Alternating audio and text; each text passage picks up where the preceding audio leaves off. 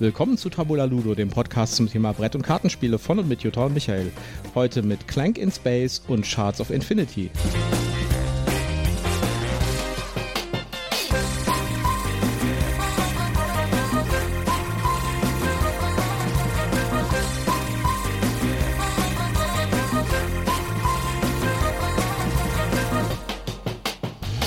Willkommen zur Urlaubsfolge von Tabula Ludo, hier aus dem schönen Frankreich diesmal und nicht aus Deutschland. Genau. Hallo Michael, wie geht's dir denn so im Urlaub? Mir geht's super gut. Äh, wir sitzen hier in einem wunderschönen Waldhotel im Elsass und nehmen eine Folge für euch auf dem Sofa in unserem Hotelzimmer auf mit unserem transportablen Studio. Genau, das sich ja schon bewährt hat in verschiedenen Szenarien. Deswegen bin ich guter Dinge, dass das hier heute alles prima klappen wird. Genau, die Raumakustik hier ist nicht die beste, aber da müsst ihr halt mit leben. Äh, wir haben gedacht, wir äh, nehmen trotzdem eine Folge auf und machen keinen, äh, wir tun nicht aussetzen oder so, sondern wir bringen euch Tabula Ludo natürlich auch, wenn wir im Urlaub sind. Ja, es gibt ja auch super viele Neuigkeiten. Ist ja auch gar nicht mehr lange hin bis zur Spielemesse in Essen. Genau. Und nächste Woche werden wir übrigens ein Preview machen äh, zur Spiel. Genau. Ähm, vorweg mein obligatorischer Werbehinweis. Wir sind nicht gesponsert, wir haben nichts geschenkt bekommen. Wir nennen Produkte, Marken und wir haben Links in unseren Show Notes und deswegen wollen wir uns auf die sichere Seite stellen und sagen, äh, prophylaktisch, das hier ist alles Werbung, aber aus Überzeugung und alles ist selbst gekauft und selbst gefunden und gesehen. Wunderbar. Ja, es gibt auch eine ganze Menge News, über die wir zuerst reden wollen, aber vielleicht sollten wir kurz mal drüber reden. Wir sind hier äh, in Colmar, ja, im Elsass. Genau. Beziehungsweise in der Nähe Colmar, in äh, so einem äh, Vorort, würde ich sagen, oder in einem kleinen Dörfchen, das ein bisschen zehn Kilometer entfernt ist. Also eigentlich ist das Hotel ja im, im Wald, im Nirgendwo, ein bisschen abseits von irgendeinem kleinen Örtchen. Ja. Also wir sind ein bisschen lost. Und ich muss mal sagen, äh, nach den Erfahrungen der letzten drei Tage jetzt hier, ja, äh, man sollte auf diesen ganzen Buchungsseiten irgendwie so eine Brettspiel geeignete Kategorie irgendwie einführen. Also irgendwie ist Brettspiel geeignet. Hat große Tische auf den Zimmern. Das Tischchen hier ist ähm, zwar sehr hübsch, ja, es ist eine Baumscheibe, äh, die bearbeitet wurde und die halt Füße drunter gekriegt hat, aber es ist halt zu klein. Das, der Baum war nicht alt genug für uns. Ja, also wir wollten Australia spielen hier. Das äh, ging nicht. Äh, da hätten wir auf dem Boden spielen müssen.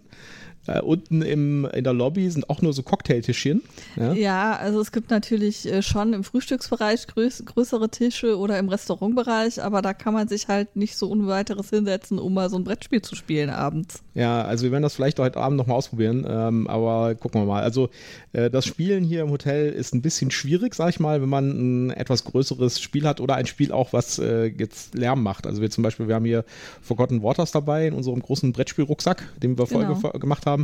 Äh, damit hätte ich jetzt ein bisschen Probleme wahrscheinlich, das im, äh, im, in der Lobby zu spielen. Ja, nee, das fände ich auch uncool, weil du da ja eine App hast, die Geräusche und, und äh, Text macht und Genau. äh, nee. Und hier im Zimmer lieber. geht's halt nicht, weil äh, dafür bräuchten wir definitiv mehr Platz.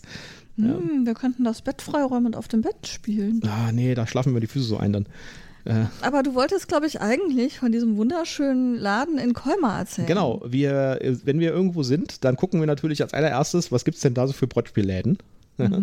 Und äh, es gibt tatsächlich hier in Colmar einen wunderschönen Brettspielladen mit einem kleinen äh, Problem, nämlich Mit, ja, mit einem, aber das ist ein sehr persönliches Manko, das wir eigentlich haben und nicht der Laden. Ja. Es hat halt nur Spiele auf Französisch und mein Französisch ist äh, un petit peu und Michael hat, ich glaube, gar kein Französisch. ich hatte vier Punkte in Französisch, gerade so viel, dass man Abitur bekommen hat. Ja, also äh, The Al- Alien, ich weiß nicht genau, wie es ausgesprochen wird, es hat einen englischen äh, Pronomen, ja, Äh, also wird es wahrscheinlich eng, englisch ausgesprochen. Es ist ein Brettspielcafé. ja. Und es ist wirklich wunderschön. Es hat, äh, es ist nicht so super groß. Ja, also äh, ich würde sagen, es hat so eine normale Kneipengröße. Aber es hat unglaublich viele Brettspiele. Also bis zur Decke hoch. Und die Decken sind sehr hoch. Gestapelt Brettspiele. Und die Brettspielkultur, wissen wir ja, in Frankreich ist sehr reichhaltig. Ja, Asmodee zum Beispiel ist ja auch ein französisches Unternehmen oder zumindest mit französischen Wurzeln. Und äh, die waren da wirklich sehr, sehr, sehr gut ähm, sortiert und es war gleichzeitig auch noch ein Café, das heißt, man konnte da Getränke bekommen, man konnte auch kleine Snacks bekommen und so weiter. Es gab auch Tische da, mit denen man die Spiele direkt ausprobieren konnte. Äh, war also wirklich nett, ist auch schön eingerichtet, so ein bisschen urig, ja. Ja. Und äh, wirklich gut sortiert. Es war auch Spiele, die auf äh, so Präsentationsflächen waren, wo man mal angucken konnte, wie die aussehen. Mille Fiori war zum Beispiel aufgebaut da. Ähm, der einzige Nachteil halt, äh, die, die Verfügbarkeit von englischen Brettspielen hier ist deutlich kleiner, habe ich das Gefühl gehabt, als in einem deutschen Spieleladen. Ja, war null. Ja, also Aber ich, das deckt sich auch mit dem, was ich in meinen wenigen äh, Semestern Französisch während des Studiums gelernt habe, dass die Franzosen halt sehr viel Wert auf äh, die Kultur und ihre französische Sprache legen und dementsprechend auch keine Anglizismen, wie wir sie in Deutschland halt ja regelmäßig benutzen. Ähm, das kennen die hier in Frankreich nicht. Da kriegt jedes, jedes Ding kriegt einen französischen Namen. Da wird nicht irgendwie ein englischer Sprachname adaptiert.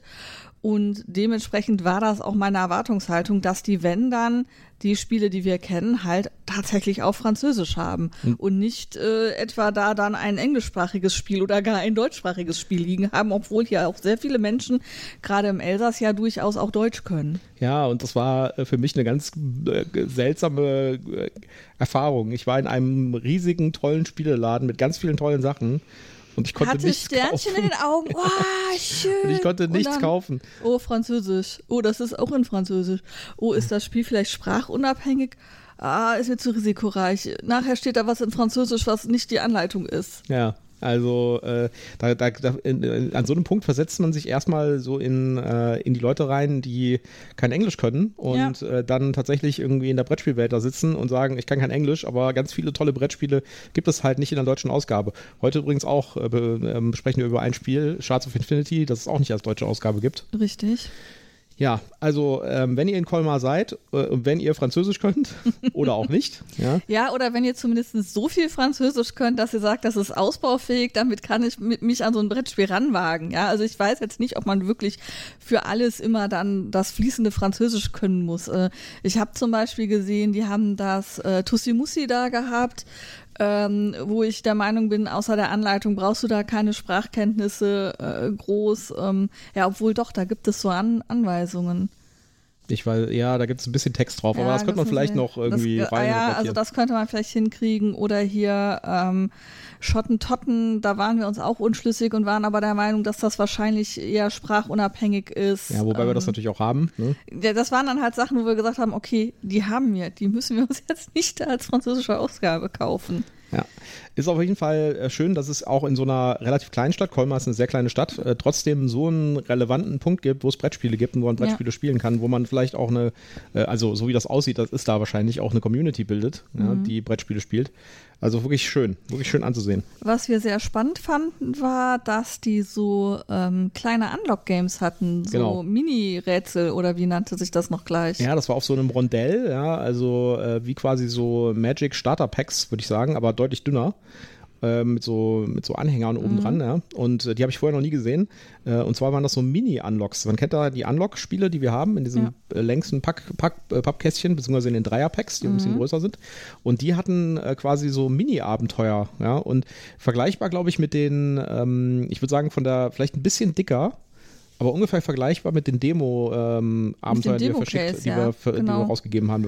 Also so Folge. ungefähr 30 Karten stark Ja. war ja das Demo-Ding und so sahen die auch aus. Und das fand ich echt cool. Da gab es ganz viele verschiedene. Ja, Ja. An so, wie gesagt, an so einem Rodell.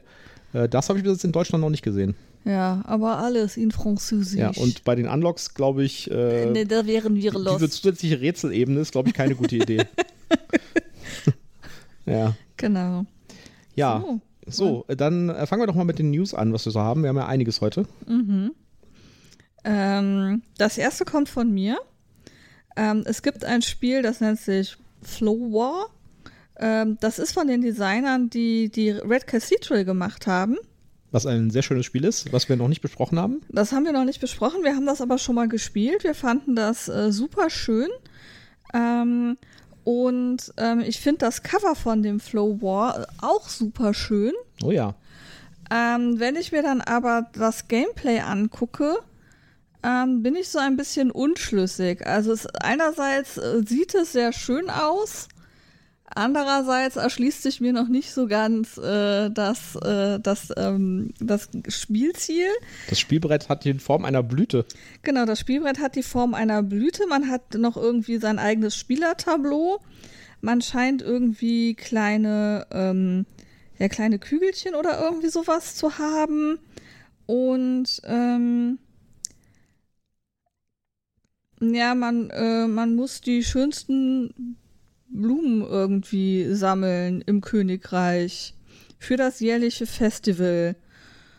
Und also wie gesagt, das Coverbild super schön. Nach dem, was ich aber so gesehen habe, zieht sich das nicht so hundertprozentig in, in das Spiel rein. Wann kommt das raus? Ähm, das ist 2022. Also dann wahrscheinlich das Spiel. Genau. Ähm, ein genaues Datum sehe ich hier gerade nicht. Ja, aber wenn es jetzt noch 2022 rauskommt, dann wird wahrscheinlich ja. das Spiel kommen. Also ähm, habe ich, das ist mir so in meinen, meinen Feed gespült worden, äh, fand ich super ansprechend, also gerade das Coverbild vom Karton. Aber ich, also das ist sowas, wo ich sagen muss, das müsste ich mir mal angucken und mal ausprobieren, da brauche ich mehr Informationen zu. Also Flow War finde ich halt ein interessanter Name. Das äh, könnte ja tatsächlich irgendwie, also ich meine, was, was würde ich mir darunter vorstellen? Ein äh, Heavy-Duty Wargame mit Blumen. Genau. So den Tulpenkrieg oder so. Ja, und ich finde auch diese, die, dieses Wortspiel, ne? Flower, aber dann mit E, also das E mit einem A geschrieben, sodass du das Wort drin hast. Mhm. Das ist halt auch ein super cooles Wortspiel irgendwie. Das spricht mich alles an und sagt, kauf mich. Wie, das spricht dich an? Wenn ich mit einem Wargame ankomme, dann. Äh das Wortspiel, Schatzi, das Wortspiel. So. Vielleicht sollte ich die ganzen äh, coolen GMT-Spiele irgendwie demnächst irgendwie einfach anders benennen, eine andere Kiste packen ah, ja, genau, überall Wortspiele dran packen. Ja, also auf jeden Fall ähm, hat mich das angesprochen und das wollte ich nicht unerwähnt lassen. Schaut mal, ob euch das interessiert. Ähm, ich bin noch unschlüssig. Ja, ein zweites, äh, zweites Spiel hier auf unserer ähm, Ankündigungsliste, beziehungsweise auf unserer Newsliste ist Terracotta Army und das steht ganz oben auf meiner Will ich haben Liste. Ja, hast du da was zu rausgefunden? Wir wollen da, da werden wir wahrscheinlich auch nächste Woche noch mal ein bisschen intensiver drüber sprechen bei der Spielpreview, weil das wird definitiv zur Spiel kommen. Ja. Soweit ich weiß, wird die Kickstarter-Version gerade ausgeliefert. Genau, das ist auch mein Kenntnisstand. Hat auch ähm, ein tolles Cover. Das hat ein tolles Cover. Das hat, das ist so ein Punkt, wo wir immer so ein bisschen anfangen, kritisch zu werden. Sehr viele Miniaturen drin, aber eben diese Terrakotta-Armee-Figuren ähm, die ich ja live und in Farbe in echt in China mal gesehen habe. Also ich war bei der Terrakotta-Armee äh, in China. Und ähm, das sieht sehr liebevoll und detailreich ähm, gestaltet aus. Ähm, hat einen Rondellmechanismus, wo du irgendwie auf einem Rondell deine Arbeiter einsetzt und ähm, du, glaube ich, gegenseitig beeinflussen kannst, wie dieses Rondell gestaltet ist. Mhm. Das heißt, möglicherweise hast du deine Figur eingesetzt und dann bewirkt der andere noch was und dann verändert sich auf einmal die Action, die du machen kannst. Aber das habe ich noch nicht so ganz durchdrungen. Aber es sieht jedenfalls super interessant aus. Hat ein ja, ein neues Thema irgendwo mit dieser Terrakotta-Armee. Also es geht darum, dass wir die, ähm, die Bauherren sind, die diese Terrakotta-Armee erstellen müssen für einen chinesischen Kaiser, der verstorben ist. Und ähm, das klingt natürlich mal nach einem anderen Thema als das, was wir bisher so auf dem Tisch hatten. Also das ähm, klingt super interessant. Ja, vor allen Dingen das Artwork finde ich einfach toll. Ja. Lass uns da vielleicht nächste Woche nochmal drüber sprechen, ein bisschen intensiver hingucken. Mhm. Ähm, über die Spielmechanismen. Es gibt ja auch schon diverse Previews, ja. die man sich mal angucken kann. Und äh, ja, das wird, also das könnte ich mir gut vorstellen, auch wird vielleicht eins der Highlights auf das Spiel. Es gibt ja auf das Spiel immer so eins, zwei, drei Spiele, die irgendwie immer äh, total gehypt werden während das Spiel und die dann auf der Boardgame Geek Hotlist am Stand von Boardgame Geek immer ganz oben sind und äh, die dann meistens auch sofort vergriffen sind. Ja, gucken ja, wir mal. Schauen wir mal. Ähm, das nächste habe ich wieder in meinen äh, Feed gespielt bekommen. Es nennt sich Skate Summer.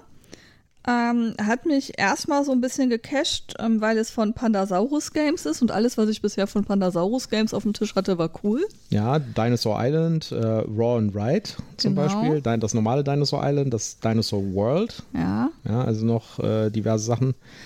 Sind nicht auch hier die ähm, Root und. Nee. Nee? Nee, nee. Root ist von Leder Games. Okay, auf jeden Fall, das war dann eben so das Crossover, weil das Cover ein bisschen in die Richtung geht, wie, wie dieses ähm, äh, Roots. Aber da geht es um Skateboards? Ja, das, das ist das, wo ich Ui. dann ein bisschen raus bin. Es geht hat man um, auch so Fingerboards dann drin oder was? Äh, nee, Fingerboards hat man glaube ich nicht. Du hast aber ein großes, dein, dein Spielertableau ist quasi ein Skateboard. Charmant. Und ähm, das Logo sieht aus wie von einem Computerspiel. Mhm.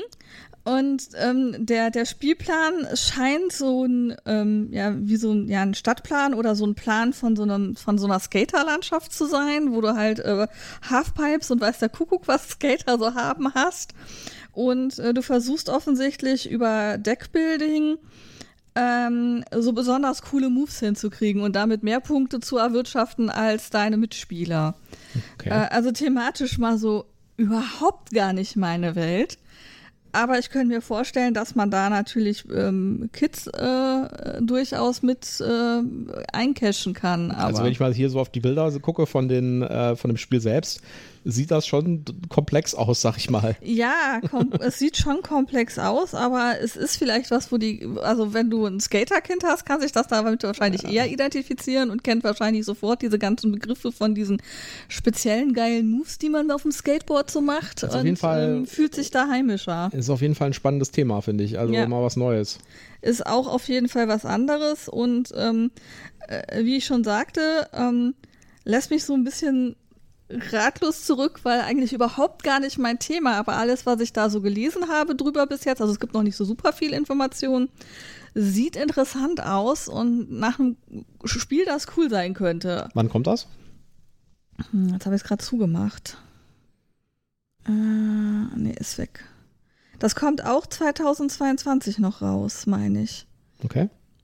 Hm, habe eigentlich alles rausgesucht, was jetzt so kommt. Na, okay, das eine oder andere kommt, glaube ich, erst 23, aber äh, ja, für 2022 ist das angekündigt. Ja, dann wird es das vielleicht das Spiel schon geben. Ja. Das sollten wir uns auf jeden Fall mal angucken. Also ich meine auch, ich hätte das so aus dem ähm, aus dem Feed, der so sagt, wo sich Leute drauf freuen für die für die Spielemesse in Essen. Mhm. Gut. Dann habe ich noch gefunden, dass es zu dem Spiel Ark Nova, das ja letztes Jahr so extrem gehypt worden ist, ja, wir haben das auch. Ja. Ähm, wir haben uns noch nicht rangetraut, das zu reviewen. Ja, wir haben das bisher auch erst einmal gespielt. Ja, und das ist halt wirklich ein richtiger Brecher. Ja, also das hat halt eine höhere Spielzeit und ähm, ja, es ist auch, es ist auch äh, komplex. Also wir müssen uns da noch, ich glaube, mindestens mal ein, wenn nicht sogar zweimal durchkämpfen, um wirklich eine Meinung dazu noch, zu ja. haben. Ja. Also das ist, äh, das ist auf jeden Fall ein extremer Brecher und äh, man bekommt von einigen äh, wenigen Spielrunden da noch keinen wirklichen Eindruck von. Vor allen Dingen, weil man auch nur immer einen ganz kleinen Teil des Spiels sieht, während man es spielt. Äh, ja, also, also, zumindest von dem Kartendeck, wo ja. diese verschiedenen Tiere sind, die du einsetzt. Da also, sind so viele Karten dabei mit so vielen unterschiedlichen Effekten. Die Frage ist halt, ob die schneller durchgearbeitet sind, wenn man zu dritt oder viert spielt. Vielleicht, ja. Wir haben es bis jetzt halt erstmal zu zweit versucht, äh, wie die meisten Spiele, die wir so spielen. Und da war es halt tatsächlich so, wir hatten einen irrsinnigen Stapel an Karten und haben da an der Oberfläche gekratzt irgendwie. Ja, also vom ersten, der erste Eindruck, sag ich mal, ist halt, das ist wirklich ein krass komplexes Spiel. Da kann man sich richtig reinfuchsen und kann äh, wahrscheinlich ein halbes Jahr lang nur dieses eine Spiel spielen und hat immer noch nicht alles gesehen. Ja. Und äh, das äh, krankt aber auch so ein bisschen genau an diesem Punkt. Also das ist halt kein Spiel, was man einfach mal so rausholt und mal auf den Tisch bringt, sondern mhm. das erfordert äh, kluge Vorbereitung und äh, sich geistig darauf einzustellen, dass man jetzt irgendwie so ein, äh, so ein, so ein Monster spielt. Ja. Es erinnert mich an, in manchen Teilen so ein bisschen an Terraforming Mars was, was diese Aspekte angeht.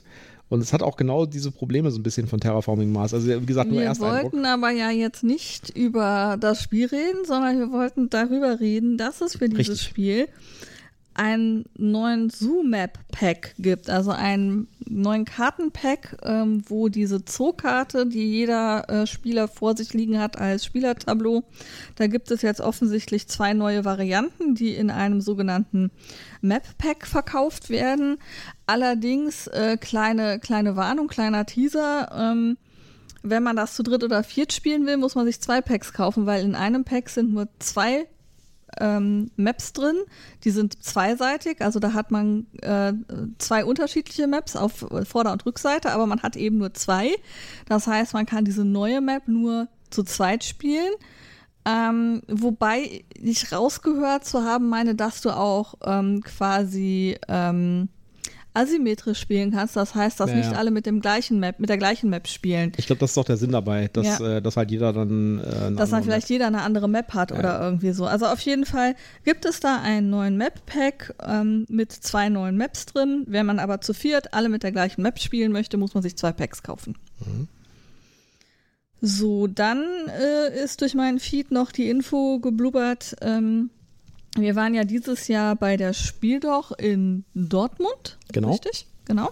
Eigentlich in Duisburg, aber nach Ja, Dortmund umgezogen und bleibt jetzt auch da. Genau, die ist nach Dortmund umgezogen, bleibt jetzt auch in Dortmund und es wird äh, nächstes Jahr vom 2. bis zum 4.6.2023 auch noch eine Spiel doch am Bodensee geben. Wem also, weil er irgendwo im Süden sitzt, die Reise nach Dortmund zu weit ist, kann vielleicht mal gucken, ob er denn dann zur Spiel doch am Bodensee fahren möchte. Ja, finde ich gut. Äh, Ich hatte ja so ein bisschen Sorgen um die Spiel doch, nachdem wir da waren und es irgendwie relativ leer war. Aber anscheinend funktioniert es doch, ja. Ja, also ähm, ich glaube, es gibt noch einen dritten Standort, das habe ich jetzt aber tatsächlich gerade nicht mehr auf dem Schirm. Ähm, ich gucke mal, ob ich den Link gerade aufkriege. Am Bodensee, genau. In Friedrichshafen ist das Ganze dann. Ah, das hatte ich wahrscheinlich dann. Am Bodensee und Friedrichshafen hatte ich dann wahrscheinlich als zwei Standorte im Ah. Kopf, aber es ist halt ein Standort. Okay. Ähm, Entschuldigung, meine Erdkundekenntnisse sind ein bisschen Geografie. sprunghaft. Sprunghaft. Okay. Gut. Ähm, Jetzt kommen, äh, jetzt haben wir hier noch drei Spiele auf der Liste stehen, von denen ich noch nie was gehört habe. Aber Ja. du hast die rausgesucht. Die sind mir alle in meinen Feed gespült worden und ich habe Okay. die angesehen und fand die Ich wirklich- interessant. Ich, naja, fangen wir fang mal an. Ich äh, höre interessiert zu. Okay, Septima. Also Septima scheint da, also in meinem Feed scheint das gerade der heiße Scheiß zu sein. Also ich habe das von verschiedenen Leuten gesehen. Ähm, das ist ein ähm, Spiel, das mich sehr an ähm, Witchcraft erinnert hat. Ähm, also du, es gibt wieder eine Ober Witchstone meinst du? äh, Witchstone, Entschuldigung, genau, Witchstone. Ähm, es gibt eine, eine, eine Oberhexe, die Septima, die ähm, halt noch über die magischen Kräfte verfügt und es gibt einen Hexenzirkel und jetzt geht's halt darum, die Septima will in den Ruhestand und wer wird jetzt die neue Septima? Also du musst wieder beweisen, dass du die, die coole Oberhexe bist. Äh, also von der Spielidee her habe ich gedacht, nicht wirklich neu, trotzdem wird es gerade sehr gehypt. Ähm, es gibt noch nicht viele Bilder dazu, sondern nur die Story und ein Coverbild. Ähm, kommt, glaube ich, auch erst, also hier steht jetzt auf der Boardgame Geek Seite 2023, aber vielleicht, also ich habe das irgendwie so wahrgenommen, dass das wohl auf der Messe schon vorgestellt wird.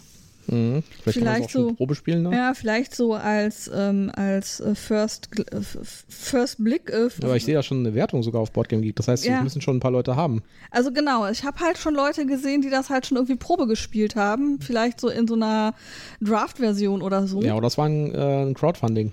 Das kann auch sein. Auf jeden Fall ähm, klingt das spannend. Ähm, es hat äh, Handmanagement, ähm, gleichzeitige Aktionen, variable Spielerkräfte, ähm, ist halt Fantasy-Mythologie-Thema und ähm, es hat schon eine gewisse Komplexität. Also das klingt auf jeden Fall vielversprechend und möchte ich mir auf jeden Fall mal genauer angucken, wenn es das auf der Messe tatsächlich zu sehen gibt. Jetzt kommt ein Spiel, was so ähnlich heißt. Ähm, das nächste ist Sabika. Sabika hat mich gecached, einfach schon mal vom Bildcover her. Ähm, das, Sieht ein äh, bisschen arabisch aus. genau. So ein bisschen wie Murph. Ja, es geht in die richtige Richtung. Ähm, es geht hier um die Nasriden, die die Alhambra bauen und du hilfst beim Bau der Alhambra. Okay.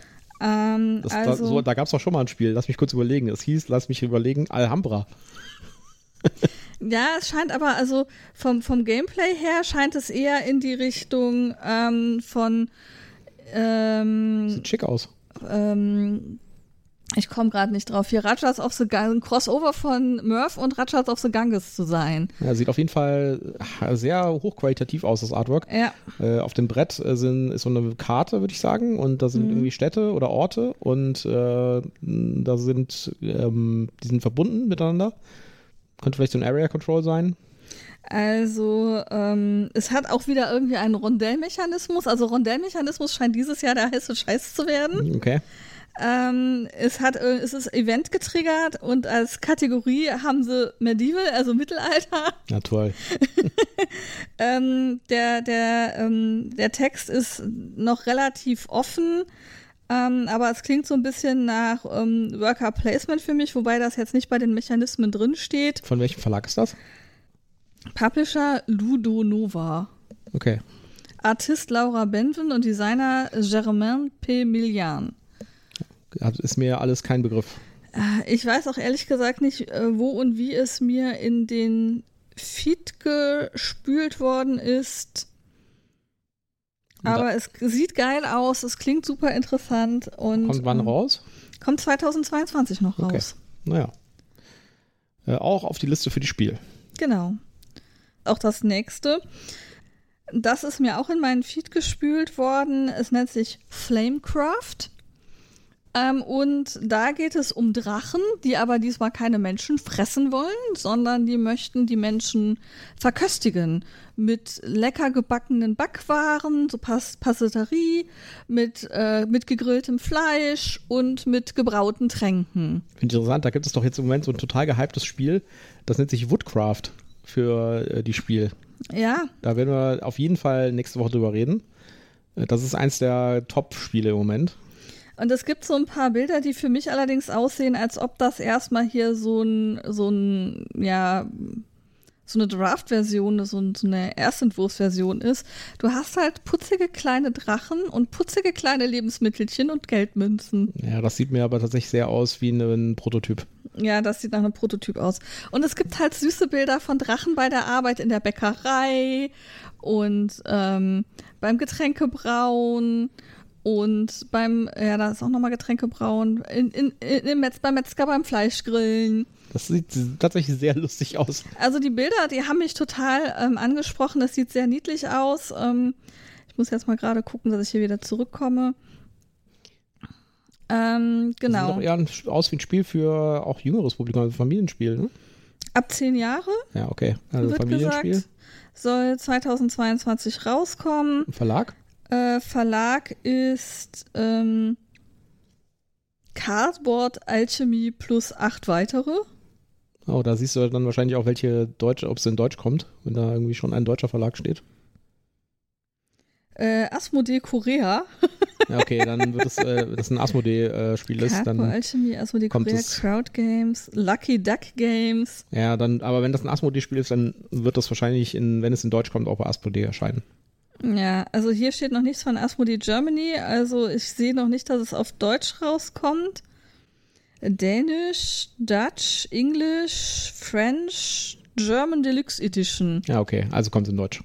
Aber bei Cardboard Alchemy und Lucky Duck Games. Ja, Vertrieb Asmodee wahrscheinlich. Ja. Als Deluxe Edition. Ja, gucken wir mal.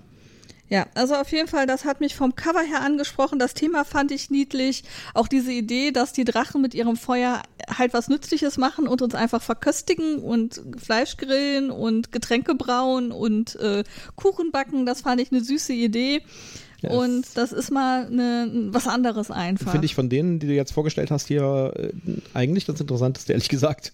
Wo mich das am meisten anspricht tatsächlich. Dass es eine coole Idee ist. Ja. So, ich Ja. glaube, der nächste ist jetzt mal von dir. Ja, und zwar, äh, es wurde angekündigt, äh, Homeworld Fleet Command. Finde ich sehr, sehr interessant. Gibt noch gar nicht viel Informationen drüber. Das Crowdfunding wird im, im, äh, im zweiten Halbjahr 2022 kommen, also äh, jetzt in den nächsten drei, vier Monaten. Ja. Ähm, wird offensichtlich dann nicht zur Spiel kommen, ja, weil es noch nicht da. Und Homeworld, äh, das muss man dazu sagen, also Homeworld ist eine sehr erfolgreiche Computerspielreihe. Äh, ist schon ein bisschen älter, also es gibt jetzt keinen wirklich neuen Teil davon, aber es hat, ein, es hat ziemlich viele äh, Leute, die das, ähm, die das sehr schön finden und sehr cool finden. Und äh, das ist eine Real, äh, Real-Time-Strategy-Serie. Und die soll jetzt als Brettspiel umgesetzt werden mit Miniaturen. Also es wird irgendwie äh, tatsächlich auch das äh, Spiel, das Computerspiel irgendwie in irgendeiner Art und Weise in diesem Brettspiel reflektiert werden. Also es gibt Raumschiff-Miniaturen. Es gibt schon ein Foto von den Raumschiff-Miniaturen, die sehen sehr cool aus. Okay. Äh, der Knackpunkt dabei soll auch sein, dass es schnell ist. Ja? Also, dass es jetzt kein äh, Twilight Imperium-mäßiges, episches äh, Unterfangen ist, das zu spielen, sondern das soll möglichst äh, schnell irgendwie mal eine Partie spielbar sein und auf ein äh, Brett bringbar sein. Ist jetzt auch nicht irgendwie was super Innovatives, ja. Also ich meine, mit Red Alert zum Beispiel gibt es ein ähm, Command-and-Color-System für, äh, für Raumschlachten. Das ist auch ein 30-Minuten-Ding, ja. Oh mein Gott, du wirst eine ganze Armada von Schiffen haben. Ja, das ist aber auch genauso wie ein Computerspiel. Okay. Ja, das, das große Lange da, das aussieht wie eine Banane, das ist das, äh, das ist das, das ist das, ähm, das, das, ähm, äh, das Basisschiff, das Mutterschiff. Ja. Okay. Ja, da bin ich also sehr gespannt drauf. Da werde ich auf jeden Fall ein Auge drauf haben, wenn da das Crowdfunding dann kommt. Ich könnte mir gut vorstellen, dass das tatsächlich zur Spiel startet, um da den PR-Effekt ein bisschen auszunutzen. Das wiederum könnte bedeuten, dass es vielleicht auf das Spiel schon mal zu sehen ist, zumindest. Ja. Das würde zumindest den einen oder anderen tatsächlich wahrscheinlich motivieren, da zu backen. Ja, da bin ich also sehr gespannt drauf. Äh, ich finde ja so Raumschlachtenspiele ziemlich cool. Äh, Sci-Fi-Thema finde ich cool. Homeworld finde ich cool kurze Spielzeit von einer Stunde oder sowas finde ich auch cool. Also das passt irgendwie alles zusammen. Äh, wenn das irgendwie abliefert, dann bin ich da gerne dabei. Ja, cool. Dann hast du noch was gefunden. Genau, noch eine zwei. Äh, es kommt eine weitere Erweiterung von Dune Imperium. Ja, da haben wir ja schon, äh, das haben wir schon mehrmals gespielt und äh, wir haben auch schon mit der Erweiterung gespielt. Ja. Die äh, zweite Erweiterung heißt Dune Immortality und kommt im zweiten Quartal 2023 in Deutsch. Mhm. Ich gehe mal davon aus, ich weiß jetzt nicht genau, was der Erscheinungsdatum für die englische Version ist, aber ich gehe mal davon aus, sie wird ungefähr gleich sein, weil äh, die bringen normalerweise die Spiele in allen Sprachen gleichzeitig auf den Markt. Das war zumindest bis jetzt so bei den Dune-Sachen ja, also äh, werde ich auf jeden Fall besorgen mir. Ich habe die englische Version von Dune Imperium. Also wirst du auch die englische Erweiterung kaufen. Weil ich auch die englische Erweiterung wahrscheinlich kaufen werde, ja. Äh, das hing einfach daran, dass die, das Basisspiel kam tatsächlich in Englisch irgendwie ein paar Wochen vorher raus. Aber angekündigt äh, wurde es natürlich viel weiter vorher, vor mhm. der deutschen Version. Deswegen habe ich die englische Version äh, schon im bestellt. Warenkorb gehabt. Genau, ich habe die schon bestellt. Äh, war schon im Zulauf und dann hast du gesagt, hm, jetzt muss ich mit ja, der englischen. Ja, und die war sogar ganz schön teuer, weil ich die halt in den USA bestellt habe. Und äh, das ging dann ungefähr so: ähm, Ja, wir äh, machen hier Dune Imperium. Ich so, okay, bestellen. Ja, gar, kein, gar nicht drüber nachdenken. Und dann irgendwie drei, vier Wochen später oder sowas. Ach so, übrigens, die deutsche Version kommt auch irgendwie zwei Wochen danach oder so. Mhm. Ja, ärgerlich. Ja. Aber gut, äh, die, wir können mit der englischen Version ja auch super spielen und äh, das ja. ist ja auch ein tolles Spiel. Ja, also kommt auf jeden Fall, die zweite Erweiterung kommt auch und kommt auch Trotzdem in Deutsch. Trotzdem würde ich natürlich viel lieber den deutschen Markt unterstützen als den amerikanischen Markt. Ja. Ja, was weiteres, äh, wirklich, äh, ich würde ja fast sagen, welterschütterndes, äh, welterschütterndes, was letzte Woche passiert ist, aber nicht unsere Welt, ne, ist äh, es gab einen großen Ankündigungsstream von ähm, Wizards of the Coast zu Dungeons and Dragons. Und Dungeons and Dragons äh, feiert seinen 50. Geburtstag 2024. Mhm. Und da soll es größere Änderungen geben. Und zwar kommt unter dem Codenamen One Dungeons and Dragons kommt eine neue Version von Dungeons and Dragons auf den Markt. Okay. Wir haben ja im Moment die fünfte Edition, mit der spielen wir ja auch. Ja. ja. Äh, also ich arbeite mich noch rein. Ja, als, als Dungeon Master noch, noch bin ich Spieler, ich versuche Dungeon Master zu werden, aber ich bin noch ganz am Anfang.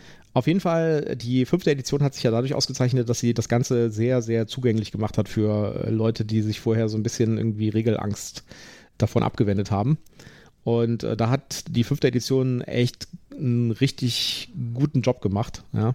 Äh, also es glaube ich, es gab noch nie ein einfacheres Rollenspiel als Dungeons Dragons. Wenn ihr euch dafür interessiert, holt euch irgendwie so ein Starter-Set, kostet irgendwie 20 Euro, da ist alles drin, was ihr braucht. Damit könnt ihr wochenlang spielen und wirklich Dutzende von Spieleabenden machen. Äh, wenn ihr dafür, wenn ihr da Interesse dran habt, probiert es einfach mal aus. Aber ich glaube, das haben wir schon mal gesagt. Ja.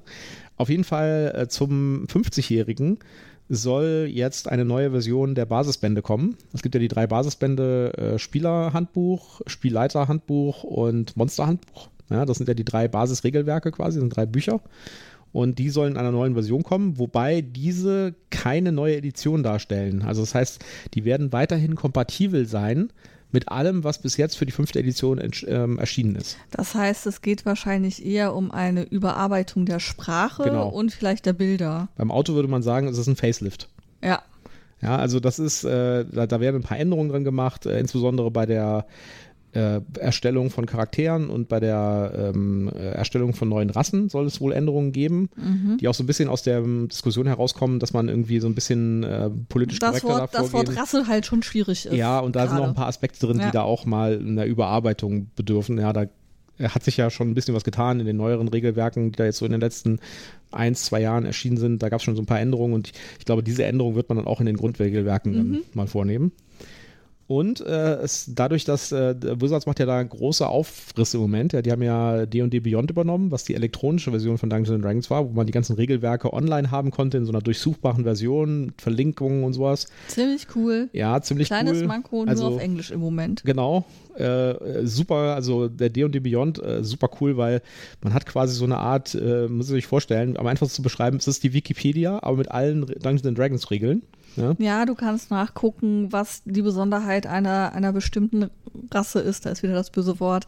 Ja, oder ein ähm, Zauberspruch was, oder ein was, Item. Wie ein Zauberspruch funktioniert, was für Items es gibt, ähm, wie das Monster aussieht, über das ihr gerade redet. Ähm, genau. Das ist schon ziemlich was, was für Stärken dieses Monster hat. Das ist schon ziemlich cool. Ja, die ganzen Stats Du und kannst da deinen Charakter einpflegen und eben weiter verfolgen, wie der ablevelt. Genau, und das ist der Knackpunkt bei D&D Beyond. Äh, das ist halt nicht nur einfach die, äh, die Regeln, und die Settings und so weiter und die Abenteuer, sondern es ist auch äh, ein Set von Tools, also ein Charaktergenerator, äh, mit dem man so Wizard-mäßig durch so den Charakter geführt erstellen kann, Charakterbogenverwalter, ein äh, Dice-Roller, wo man Würfel würfen kann ah, in ja. so 3D. Ja. Wo die mich ständig dazu verführen wollen, noch einen bestimmten Würfelset virtuell zu kaufen, wo ich denke, ich brauche keinen virtuellen Würfel, ich nehme meinen echten Würfel. Ja, so Encounter-Bilder, wo man irgendwie einen Kampf designen kann und der einem dann sagt, dieser Kampf ist für deine Party irgendwie für deine Spieler zu stark oder zu oder genau richtig oder zu schwach oder sowas. Ja.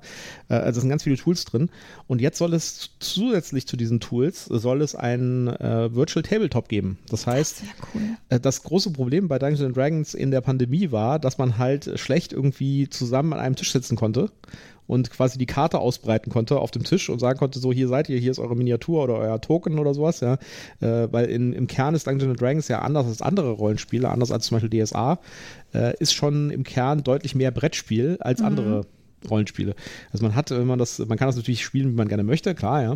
Aber äh, die, die Kämpfe in Dungeons Dragons sind eigentlich Mini-Brettspiel-Events, wenn du so willst, ja, mit einem Quadratmusterfeld und dann äh, äh, so ja, so Dungeon man, man muss schon, Man muss schon einen Überblick haben, wo stehe ich, wo steht genau. das Monster, wo stehen meine Verbündeten, äh, ist da vielleicht eine Mauer im Weg, sodass ich gerade keinen Blickkontakt zu dem Monster ja, habe. Oder wie weit kann ich laufen und sowas. Ja. Und äh, das hier, das war halt echt schwer in der Pandemie zu machen. Und da gab es einige Lösungen, wie Roll20 zum Beispiel. Das ist so ein webbasiertes äh, System, wo man dann halt mit sich mit Videochat verbunden hat und dann äh, hat man auf einen gemeinsamen Plan geguckt. Der Spielleiter hatte einen, äh, einen, Zugang für Spielleiter, wo er dann halt die Monster platzieren konnte und sowas. Und, War das äh, das, was wir benutzt haben? Nee, wir benutzen Foundry VTT. Foundry VTT. Was ich mhm. besser finde, ja, äh, es gibt da wie gesagt viele Lösungen. Es gibt Roll20, mhm. Foundry, VTT, die haben Vor- und Nachteile. Bei Roll20 zum Beispiel, das kauft man einfach als Service, ja, da gibt es eine Website von denen, da loggt man sich ein, fertig. Mhm. Bei Foundry, VTT, das musst du selbst hosten, da musst du einen Rechner irgendwo haben, da musst du ein bisschen wissen, was du tust. Ah, das ist was für den Entwickler. Genau, und dann, äh, und dann hast du aber auch ein super Erlebnis. Du siehst halt die Karten und sowas, du kannst die Karten einfach importieren. Es gibt irgendwie Schnittstellen zu D&D Beyond, wo du die Charakterbögen importieren kannst und wieder exportieren kannst, die Änderungen und so. Ist ganz, also wirklich toll. Und so eine Konkurrenzlösung dazu will, Dungeon, äh, will Wizards jetzt auch für Dungeons Dragons offiziell anbieten, das auf Basis cool. der mhm. Unreal Engine. Und das ist äh, was anderes dann. Die ganzen äh, Roll20 und Foundry Sachen und sowas sind alle 2D. Das heißt, man guckt auf die Karte in 2D, wie bei Google Maps quasi, mhm. und äh, zieht dann seine, seine Tokens durch die Gegend. Ja die Version von Dungeons Dragons, also von, von Wizards, ja, die soll voll 3D sein, wie so ein äh, hochgezüchtetes äh, Computerspiel. Wo du also quasi in den Dungeon reingehen kannst und du siehst die Miniaturen in 3D und sowas auf dem Brett stehen. Das wäre natürlich nochmal, äh, also, aber das ist, wo ich dann auch sagen muss, das brauche ich nicht unbedingt. Äh, also wenn das, wenn das, geil, wenn das geil funktioniert, super aber das brauche ich nicht. Unbedingt. Also ich bin da sehr gespannt drauf. Ich würde mir das auf jeden Fall anschauen und das wird bestimmt sehr spannend werden, das auszuprobieren. Mhm. Aber ich sag mal so, äh, diese Sachen wie Foundry zum Beispiel, die sind seit Jahren in der Entwicklung und das merkt man halt auch, ja. Äh, und dazu kommt noch, dass Foundry und Roll20 und sowas nicht nur für Dungeons Dragons sind, sondern auch für andere Rollenspiele. Da gibt es halt Plugins für und so. Äh, also, um den Level von Foundry zu bekommen, glaube ich, in, an den Features, ja, das ist ja nicht nur einfach ein, ein Brett, wo du drauf guckst, ja, sondern äh, der bietet dir ja auch Unterstützung bei äh, Kämpfen und so weiter. Das ist ja so ein äh, mehr oder so, mehr oder weniger so eine Art äh, Assistenzrollenspielleiter, ja. der daneben dran steht und äh, irgendwie dir sagt, ja, du musst jetzt irgendwie, du hast jetzt Schaden und jetzt machst du einen Wurf für äh, den, für die Reichweite und so. Ja, du verwaltest auch äh, die Initiative, wer ist gerade dran genau, darüber. Und der macht automatisches Inventory Management bei den Charakteren und sowas, ja. Der verwaltet die ganzen Monster und so. Also da ist extrem viel Arbeit reingeflossen und ich bin mal gespannt, ob Wizards da auch adäquat nachziehen kann. und welche Strategie sie vor allen Dingen da verfolgen. Ja, also es könnte ja auch ob sein, sie, dass sie ob sagen, sie was aufgekauft haben oder ob sie tatsächlich Naja, was das- Eigenes bauen. Das glaube ich nicht. Ich glaube schon, dass es was Eigenes ist. Aber die Frage ist natürlich, wollen sie wirklich in so ein Foundry-Ding rein, wo sie wirklich alles machen wollen? So eine komplette Umgebung? Ja. Oder sagen sie, äh, wir, wir ziehen stellen uns. das Kartenmaterial genau, zur wir Verfügung. machen, wir machen nur die virtuelle Map. Ja. ja, Äh, und was machen ja auch schon das, geil wäre. Was auch schon geil wäre. wenn ich immer diese kleinen Minimaps in den Büchern sehe und denke, ja, okay. Ja, und äh, eine andere Sache, die nicht so richtig gesagt wurde auf dieser, in diesem Stream und auch danach, das scheint unabhängig von D&D Beyond zu sein. Ich hätte jetzt gedacht, dass das in D&D Beyond integriert wird, aber äh, das scheint tatsächlich unabhängig davon zu sein. Vielleicht sind sie da auch noch nicht fertig mit ihrer Strategie. Ja, also ich kann mir nicht vorstellen, dass es da keine Integration gibt, weil man muss mit Sicherheit irgendwie, wird es möglich sein, die Charakterbögen von äh, Ja. Beyond da irgendwie reinzuziehen und so. Äh, aber äh, das ist jetzt kein Tool wie der, wie der Encounter-Builder, der direkt in D&D Beyond drin ist anscheinend. Okay. Gut, aber werden wir sehen. Werden wir sehen, sehr spannend. Äh, wie gesagt, die, äh, die ersten Testversionen der, der neuen Regelwerke sind jetzt raus. Also die machen immer so einzelne Kapitel. Ja, die kann man sich auf der D&D Beyond-Seite freischalten und dann kann man schon mal damit anfangen, sich die anzugucken oder zu spielen. Die wollen also so einen interaktiven Dialog auch machen mit den Spielern. Ja. Also die wollen das nicht einfach irgendwie hinschmeißen, sondern äh, die werden jetzt nach und nach über die nächsten Monate äh, und das nächste Jahr, wir reden ja von 2024, ja, äh, wird äh, immer mehr Informationen dazu geben und äh, mehr Testmaterial auch geben. Ja, Okay. wir halten euch da auf dem Laufenden. Ja, auch wenn es äh, wenn es jetzt kein explizites Brettspiel ist, aber wie gesagt, der Sprung von Brettspiel zu Dungeons and Dragons ist sehr klein, weil Dungeons and Dragons ist im Kern, hat das ganz viel Brettspielelement. Ja. Ja. Also wer, wer ähm, Decent zum Beispiel toll findet, sollte sich mal Dungeons and Dragons angucken. Was wir immer noch nicht gespielt haben. Nein. Ähm, ich habe auch noch zwei Sachen gefunden. Das eine ist, ich würde mal sagen, Flow. F-L-O-E geschrieben. Keine Ahnung, wie man es ausspricht. Ähm, das ist ein Brettspiel wieder, mh, das wohl erst 2023 rauskommt, wo ich aber auch irgendwie gehört habe, dass man das vielleicht in Essen schon in irgendeiner Vorabversion oder so zu sehen bekommen kann. Vielleicht. Ähm, auf jeden Fall habe ich es in dem Kontext in meinen Feed gespült bekommen. Ähm, man unternimmt eine heroische Reise durch den Eisbergsee und versucht seinen Weg zu finden und ähm, zu entscheiden, wie man ein wahrer Held werden möchte. Alles ähm, noch sehr vage. Ich habe noch keine Bilder vom Spiel selber gesehen, aber das Cover ist mal wieder super süß. Und Ich habe das Gefühl, du tust über die Spiele nach den Covers aussuchen. Ja, wenn ich nur das Cover habe, dann bleibt mir ja wenig übrig. Und ja, das Cover finde ich halt wieder süß und ich finde die Geschichte ähm, klingt ganz nett. Eben, ähm, dass man, ähm, das hat mich so ein bisschen an Carta Ventura erinnert, wo du ja auch irgendwie entscheidest, in welche Richtung gehe ich, ähm, wo will ich hin. Aber das hier klingt mehr nach Brettspiel, während das andere ja mehr so ein ähm, ich lese eine Geschichte, das, das ist ein bisschen mehr wie diese Romane, die man früher hatte mit diesem Choose Your Own Adventure ähm, Weg. Das hier klingt schon mehr nach Brettspiel, ähm, aber es ist halt noch vage und ich fand, wie gesagt, ich fand das Cover ganz süß, ich fand den Titel interessant und ähm, eben auch diese Entscheidung, will ich gegen Monster kämpfen oder will ich lieber ähm, den Sonnenschein genießen, ähm, dass man da offensichtlich verschiedene Wege gehen kann, finde ich äh, zumindest so interessant, dass ich mal gucken möchte, wie sieht das Brett aus, also wie sieht das Spiel aus und ähm, was für Optionen habe ich nachher tatsächlich. Kommt wann? Äh, 2023 allerdings erst. Ähm, Publisher ist Pika Games. Nie gehört. Ähm, ja, nee, ich auch nicht. Ähm, Action Drafting, Area Movement, Tile Placement, Variable Player Oh, Powers. Plättchenlegespiel, das kommt nicht gut an. Sag das doch nicht so. Bestimmt ist das Plättchenlegen nur so ein ganz kleiner, kleiner Seitenaspekt. Plättchenlegespiele kommen nicht gut an. Also auf jeden Fall, mich hat das angesprochen, deswegen habe ich es mal mit aufgenommen. Ähm, ab zehn Jahre. Ähm, ich finde, das klingt erstmal interessant genug, um es erwähnt zu haben. So, und dann unsere letzte Kurzvorstellung. Genau. Tribes of the Wind. Auch das äh, ist mir in mein ähm, Feed gespült worden. Hier gibt es deutlich mehr schon zu sehen. Ähm, es äh, gibt super schön designte, Handkarten. Also da gibt es sehr viele schöne Grafiken, um es mal einfach platt zu sagen. Und ähm, dieses Spiel kommt, jetzt habe ich mich hier in den Bildern verloren, Sekunde. Noch ein zurück bitte. Ähm, das soll tatsächlich schon 2022 erscheinen. Also da gehe ich davon aus, dass wir das auf der Spielemesse sehen werden. Ähm, es geht darum. Verlag? Verlag ist ähm, La Beauté de Dieu. Ah, lass mich raten, Französisch. Aber der Titel ist Tribes of the Wind. Ähm, warte, du hattest irgendwo auf Visionen geklickt. Da. Mm, Also gibt es offensichtlich, ja, es ist also ein französischer Hersteller, der, es gibt das auch auf Englisch äh, dann. Auf Französisch heißt es natürlich Les Tribus du Vin. Okay. Postapokalyptische Welt. Du musst die Welt retten. Und äh, dazu den Stämmen des Windes, also die Stämme des Windes versuchen die Welt, also die äh, verschmutzte Umwelt ähm, wieder zu äh, aufzubauen. Und dazu versuchst du ähm, Wälder zu pflanzen, neue Dörfer und Tempel aufzubauen und ähm, die Welt zu dekontaminieren. Und ähm, ja, also das Thema ist natürlich sehr klimalastig. Ähm, wie gesagt, mich haben ähm, primär das erste, was ich gesehen hatte, waren halt neben dem äh, Spielecover äh, Kartenbilder, die halt ähm, eine sehr schöne Grafik haben, wo ich dachte, oh, das sieht, das sieht schön aus. Ähm, das möchte ich mir mal genauer angucken, ob das was für uns ist. Und es ist halt kein Brettspiel in dem Sinne, sondern es scheint mehr ein kartengetriebenes Spiel zu sein. Okay. Ja, doch, ein kleines Spiel gibt es da wohl schon, aber also ich finde, es sieht ganz hübsch aus. Ja.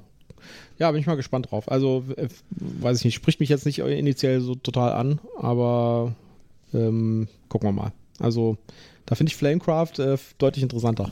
Ja, äh, können Äh, ja auch Drachen, die irgendwie Brot backen, finde ich irgendwie. das klingt cool, Das oder? finde ich cool, ja, das finde ich echt cool.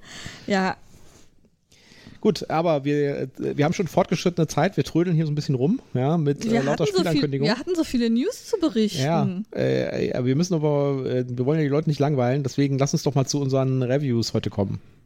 Leute, teilt uns doch mal bitte mit, was für euch der wichtigere Aspekt ist. Die News vorneweg oder ähm, die Spiele-Reviews oder beides ausgewogen? Das würden wir gerne mal wissen. Ja, das wäre auf jeden Fall interessant. Genau. Fangen wir mit dem ersten Spiel an, das wir ähm, diese Woche gespielt haben und das wir reviewen möchten. Es heißt Clank in Space. Oder im Deutschen Klonk im All. Ja. Steht hier aber nicht. Ist aber so. Der finstere Lord Eradicus versetzt die ganze Galaxie von seinem lebenden Raumschiff, der Eradicus Prime, aus in Angst und Schrecken. Er herrscht vielleicht mit eiserner Hand, aber seine wertvollsten Artefakte könnten ihm trotzdem durch seine Cyberwalk-Krallen rutschen. Du und deine Diebeskollegen seid dabei, euch auf sein Schiff zu schleichen und euch den Weg in die Kommandozentrale frei zu hacken, um Lord Eradicus zu bestehlen. Aber ein falscher Schritt und klonk. Genau. Ähm, das Spiel ist schon älter, sag ich jetzt mal. Ja, und das war äh, auf meiner Pile of Shame für eine sehr, sehr lange Zeit. Und zwar für eine so lange Zeit, dass äh, während dieser Zeit zwei Erweiterungen rauskamen und ich beide Erweiterungen gekauft habe, ohne das Basisspiel jemals gespielt zu haben. Verrückt. Verrückt, ja. Aber äh, ich wusste, dass das Spiel gut ist, weil es ganz viele tolle Reviews dafür gibt. Und jetzt haben wir es tatsächlich geschafft, es auf den Tisch zu bringen.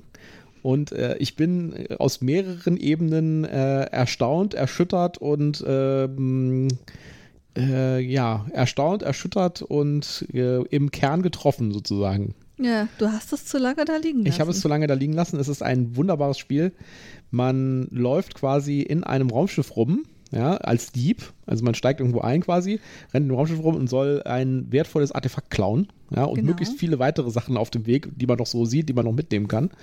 Und jede von diesen Dingen, die man äh, einsteckt, äh, geben Punkte.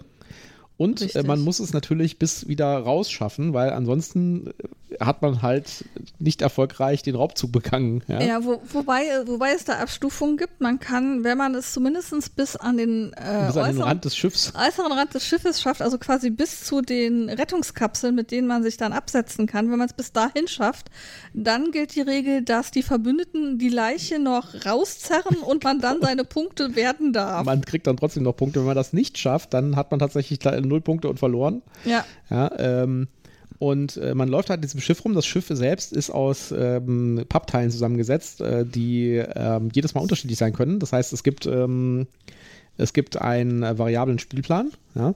Und ähm, es gibt bestimmte äh, Punkte in diesem Spiel, die werden mit Pappplättchen belegt, also irgendwelche Geheimnisse, die da liegen, die man aufdeckt, wenn man dann in den Raum reingeht. Äh, es gibt ein, es gibt solche Transfer-Pads, also solche, mit denen man sich teleportieren kann. Da muss man allerdings erstmal ein Item für kaufen, um das äh, machen zu können. Dann gibt es äh, so, ein, äh, so ein Transportband, da muss man auch erstmal noch ein Item für kaufen, damit man das machen kann. Nee, für das Transportband, ja, stimmt, für das Transportband brauchst du das Item nicht. Du brauchst für die äh, mit Schloss verschlossenen Wege einen Schlüssel. Genau. Also das ganze Brett sieht sehr verwirrend auf den ersten Blick aus. Es gibt also äh, viele Wege nach Rom, aber das macht schon sehr Sinn, wenn man das dann spielt, weil man merkt, es gibt immer noch so einen Plan B, wie ich da zu einem bestimmten Ort komme. Der ist halt unter Umständen weiter oder gefährlicher, weil zwischendurch kommen auch mal Angriffe von irgendwelchen Schergen, die da irgendwie rumlungern und so. Äh, und im Kern ist es natürlich ein Deckbauspiel. Ja? Also man äh, hat ein Deck, jeder ja. startet mit demselben Deck. Und man kann für, ähm, für Währung kann man halt Karten kaufen. Ja? Und kann die seinem eigenen Back, ähm, äh, Deck zumischen. Hinzufügen, genau. genau. Und mit diesen neuen Karten kann man halt Dinge tun, wie zum Beispiel sich heilen oder äh, mehr laufen oder ähm, äh, also diverse Sachen, ja. Ja. Und, und, es gibt Würfelchen, die eben diese Geräusche darstellen. Das genau. heißt, jedes Mal, wenn was schief läuft, macht man ein Klong, also ein Würfelchen, das dann äh, zu bestimmten Zeitpunkten in einen Beutel geworfen werden und dann wird halt geguckt, wer jetzt hier wie viele Geräusche gemacht hat und dadurch kriegt man Schadenspunkte. Genau, das ist auch sehr thematisch. Also jedes Mal, wenn man irgendwie was macht, was Geräusche verursacht, erzeugt man halt Klong oder Clank. Mhm. Und das sind dann halt Würfelchen in seiner Farbe. Die werden auf einen bestimmten Bereich gelegt, auf dem Spielblatt. Und äh, durch das Ziehen vom Stapel für den Markt, wo man Karten kauft, kann halt irgendwann Lord Aradicus auftauchen und äh, einmal draufhauen. Und das bedeutet, dass man halt eine entsprechende Anzahl, je nachdem wie, äh, wie, wie kritisch das Ganze schon ist und wie weit fortgeschritten das Spiel ist, werden dann Würfelchen aus dem, aus dem Beutel gezogen und wenn man halt ein Würfelchen zu einer Farbe zieht, dann hat man einen Schaden bekommen. Ja, ja aber den Schaden kann man eben über bestimmte Mechanismen auch wieder abbauen. Genau. Man kann manchmal auch dem anderen Schaden zufügen. Und das Ziel ist es halt, äh, möglichst viele Punkte einzusammeln, also möglichst lange rumzulaufen und möglichst alles einzusacken, was man so findet. Und dann, ähm, wenn man merkt, oh, jetzt nehme ich aber doch relativ viel Schaden, weil das wird halt, äh, das werden immer mehr Würfelchen gezogen in immer kürzeren Abständen zum Ende des Spiels hin, äh, schnell wieder äh, zurücklaufen und ja. an den Rand des Schiffs und in eine der Rettungskapseln abhauen. Ja? Genau. Und wenn ihr vielleicht jetzt denkt, das habe ich doch alles schon mal gehört. Ja, das klingt irgendwie alles mega vertraut. Da habt ihr vollkommen recht. Habt ihr vollkommen recht. Äh, das ist nämlich, also das war das Erschütternde sozusagen, ja. The Hunger, was wir vor äh, zwei oder drei Folgen besprochen haben, mhm. ja, ist ähm, sehr, sehr ähnlich mit Clank. Ja. The Hunger haben wir in Folge 18 besprochen. Und zwar so ähnlich, dass ich sagen würde, das ist schon ganz schön ähnlich. Es ist schon fast dreist. Ja, also. Also es ist von den Mechanismen her ist es nahezu das Gleiche.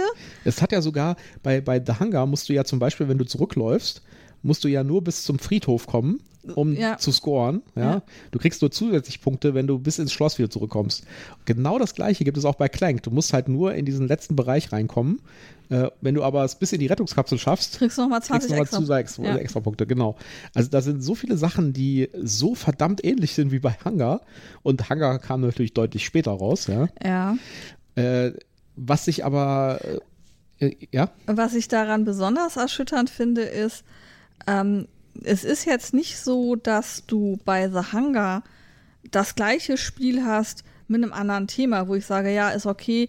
Äh, bei Clank in the Space hast du eben diese Raumfahrtgeschichte, diesen Science-Fiction-Aspekt. Ähm, der ist vielleicht nicht für jeden zugänglich. Mache ich halt das gleiche Spiel mit einer anderen Thematik, nehme ich halt Vampire. Ähm, das hat äh, äh ein anderes Flavor.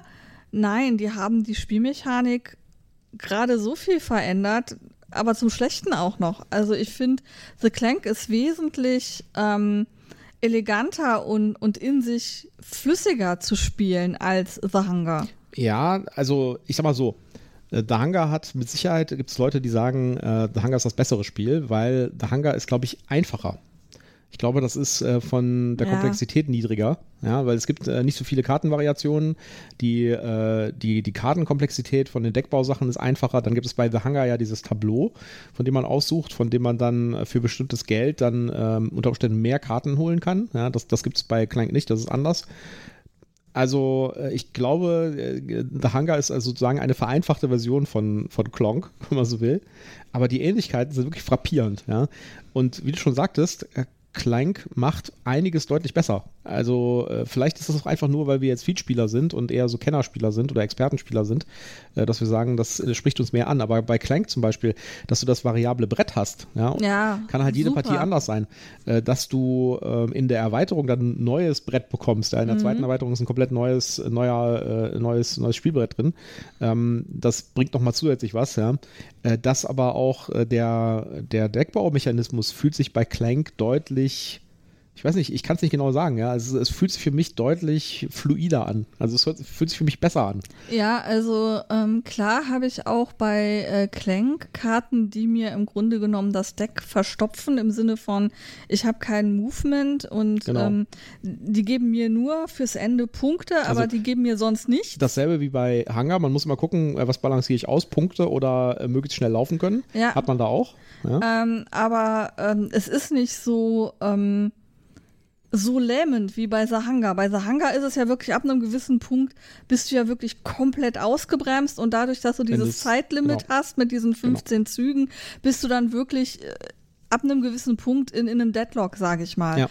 Und das habe ich bei Clank, äh, glaube ich, habe ich das Risiko nicht so sehr. Und das ist die zweite große, ähm, unter, der zweite große Unterschied. Bei Hangar hast du halt diese 15 Züge, ja, das heißt, es gibt 15 Spielrunden, nach 15 Spielrunden ist das Spiel vorbei. Ja. Bis dahin musst du zu Hause sein. Das heißt, bei sieben machst du dir langsam mal Gedanken, jetzt ist die Hälfte der Zeit rum, jetzt muss ich mich vielleicht mal umdrehen und wieder zurücklaufen. Bei Clank ist es so, dass äh, das nicht an Zeit läuft, sondern an dem Schaden, den du hast. Ja? Also äh, du nimmst halt immer mehr Schaden, ja? also äh, du, du Ja, verlierst du immer mehr kannst den Gesundheit. aber auch abbauen. Genau, du, kannst, du hast aber mehr Einfluss drauf. Du kannst auch sagen, hö, hö, ich äh, bin jetzt, ähm, ich habe noch hier, ich bin total, ich habe nur einen Schaden oder so, ja. Ähm, ich kann hier noch schön rumlaufen. Und dieser Aspekt ist noch ein bisschen cooler, weil du kannst irgendwie voll auf Risiko gehen. Du kannst sagen, ich bin jetzt zwar da hinten im Schiff drin, ja. Ähm, ich habe aber nur einen Schaden. Mein äh, Kumpel oder mein, mein Gegenspieler oder meine Gegenspieler äh, sind schon auf dem Weg zurück. Ja? Wenn die äh, rausgehen aus dem Schiff, wird's richtig eklig, weil jedes Mal, die sind quasi dann das Player Elimination. Das heißt, wenn die aus, aussteigen, ist es vorbei. Und äh, um das abzufangen, das ist so ein bisschen ein Trick, glaube ich, ja? um das abzufangen, äh, wenn äh, ein Spieler quasi in der Rettungskapsel weggeflogen ist, jedes Mal, wenn der dran ist, wird wieder aus dem Beutel gezogen. Das heißt, es gibt quasi so eine Art Schadenszug, der vorher nur alle drei, vier Züge vielleicht mal vorkam, kommt dann bei jeder Runde dran. Das heißt, es wird äh, richtig fies.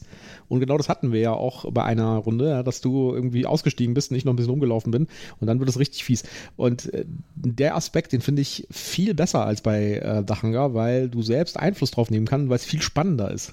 Ja? Ja, was ähm, ich auch festgestellt habe, ist, bei Sahanga bist du ja sehr strategisch am Überlegen, ähm, laufe ich denn überhaupt bis zu diesem Ziel, zu dieser Rosenkarte? Ähm, Mache ich das überhaupt? ja, oder nimmst die, die, die zusätzlichen Ziele mit, die es da ja, auf dem Brett äh, liegen. ne? oder ähm, spare ich mir das Rennen da hinten hin und versuche lieber hier direkt um die Burg rum äh, Punkte zu sammeln und dann rechtzeitig wieder zurückzukommen. Ja. Bei Clank hast du das nicht. Bei Clank also hast du eine sehr starke Motivation, irgendeins dieser ähm, Artefakte zu, zu sammeln. Ja. Da hast du nicht diesen Drive, ach, ich bleib einfach hier bei den Rettungshubs und gucke so, dass ich Punkte kriege. Ja, und jagst irgendwie Leute wie bei The Hunger. Ja, also ich würde zusammenfassen, würde ich sagen, um mal auch zum Schluss zu kommen, zum Fazit, äh, bis zu Clank habe ich gedacht, The Hunger ist ein cooles Spiel, das bleibt auf jeden Fall in der Bibliothek.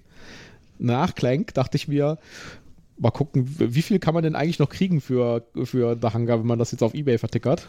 Ja. ähm, noch kurz auf die Zahlen, Daten, Fakten. Ja. Ähm, Clank in Space zwei bis vier Spieler. Empfehlung ist von der Community bei drei. Das wäre die beste Spielerzahl. Interessant. Okay. Ich hätte jetzt gedacht, je mehr Spieler, desto besser. Ja, müssen wir vielleicht mal austesten. Ähm, 45 bis 90 Minuten, wahrscheinlich auch wieder Spielerzahl abhängig und ein bisschen Spielevent abhängig. Ähm, Alter ab 12, die Community sagt, kann man auch schon ab 8 spielen. Das finde ich vielleicht ein bisschen sehr früh. 10 würde ich sagen, ja. Ja. 8, das muss dann schon ein sehr spielerfahrenes Kind sein, würde ich mal sagen. Ja, das ist schon, also ich meine, der Hangar ist äh, deutlich einfacher und das war auch ab 10, glaube ich. Ja, aber gut. Wie viele Punkte? Dieser Hangar ist ab 12. Ähm, 7,8 Punkte nur. Gut. Wut? Echt? Ja? Okay. Ich würde dem auf jeden Fall 9,0 geben. 9,0, okay. Ja. Und du? Äh, ich war jetzt bei einer 8,7. 8,7, okay. Ich finde das großartig. Ich finde es auch großartig. Ähm, ich bin gerade am Überlegen. Also die 8,7 kommt natürlich daher getrieben, dass ich für The Hunger eine 8,6 vergeben habe und es definitiv besser ist. Vielleicht ist dieser 0,1 Prozentpunkt zu wenig. Ich, ich, ich gehe mal bei dir mit mit der 9. Na, das war ja einfach. Ich finde, das ist eine gute Idee. Lass mich kurz überlegen. Was haben wir noch so auf meiner Like-Liste? Doch, es ist ein super cooles Spiel. Wir machen das mit der 9. Ja. Wenn ihr zwischendurch hier so ein bisschen was knarzen hört, das ist das Sofa, auf dem wir hier sitzen, das Hotelsofa. Ja. ja, wir sind halt nicht zu Hause. Wir sind wir nicht haben, zu Hause. Wir haben nicht die gesamte Geräuschkulisse im Griff. Ja.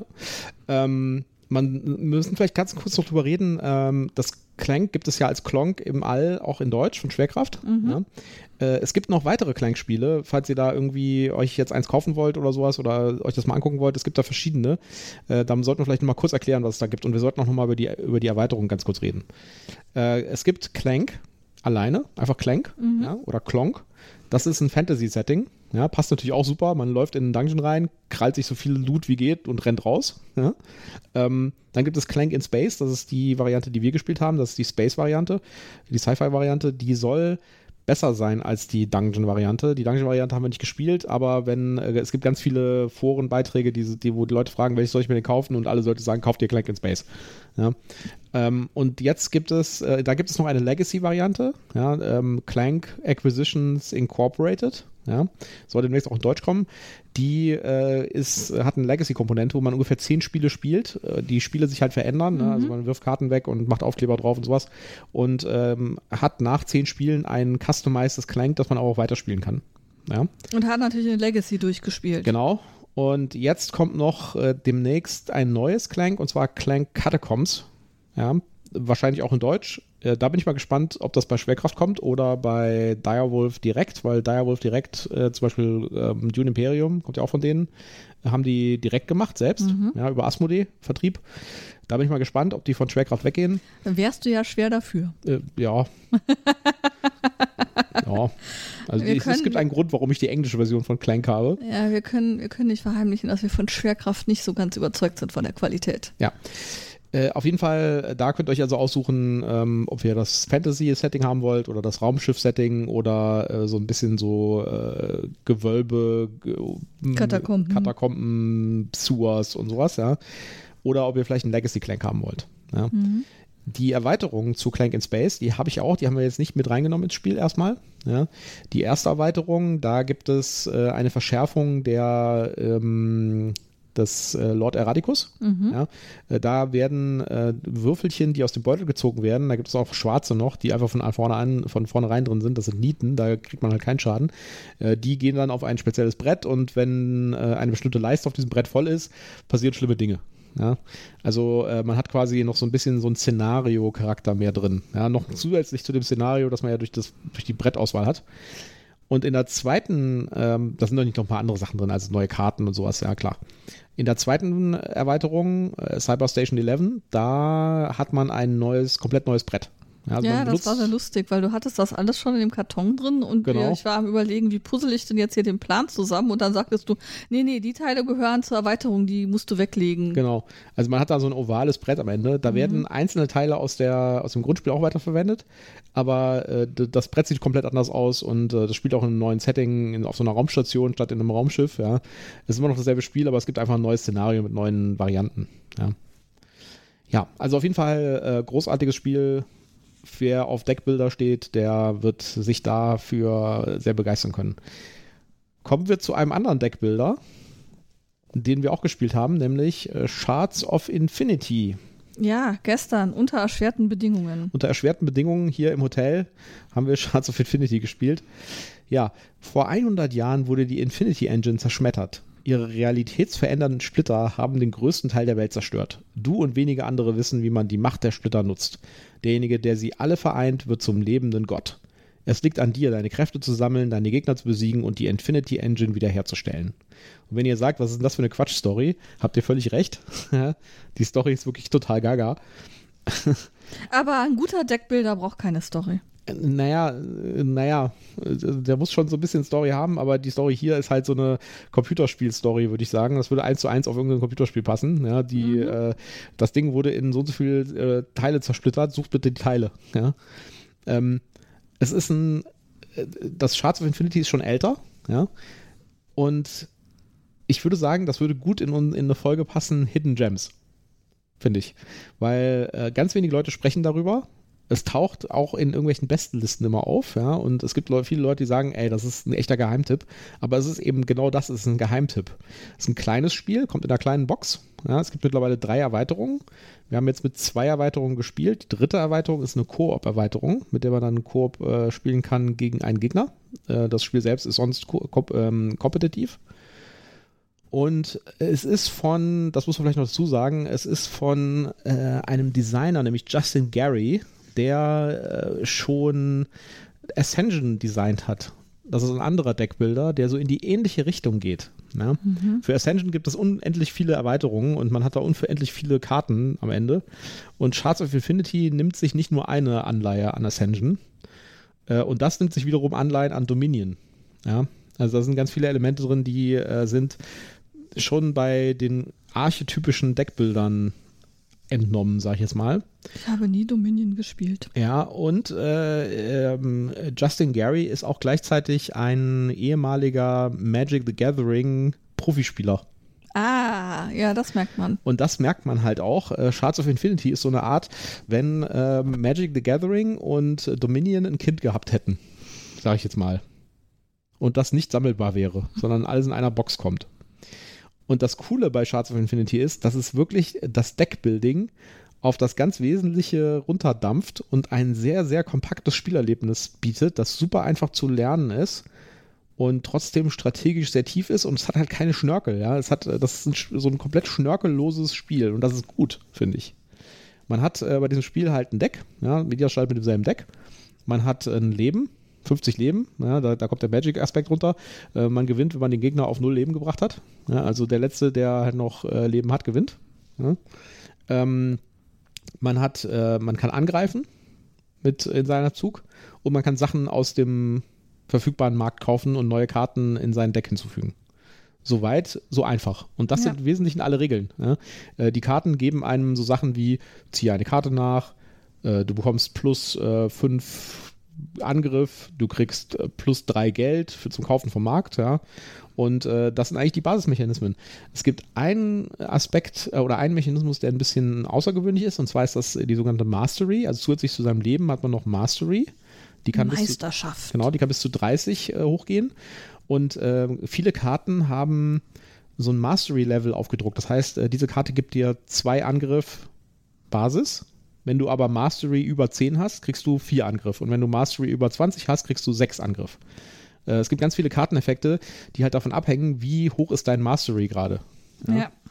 Und äh, das ist halt, und das ist eigentlich alles. Das sind die kompletten Regeln. Mehr gibt es nicht. Und äh, die, es sind echt viele Karten dabei, es ist ein großer Kartenstapel und man äh, arbeitet sich durch den relevanten Anteil dieses Kartenstapels. Ja, selbst wenn man mit zwei Spielern spielt, wir haben ungefähr, ich würde sagen, zwei Drittel des Kartenstapels leer gemacht. Ja.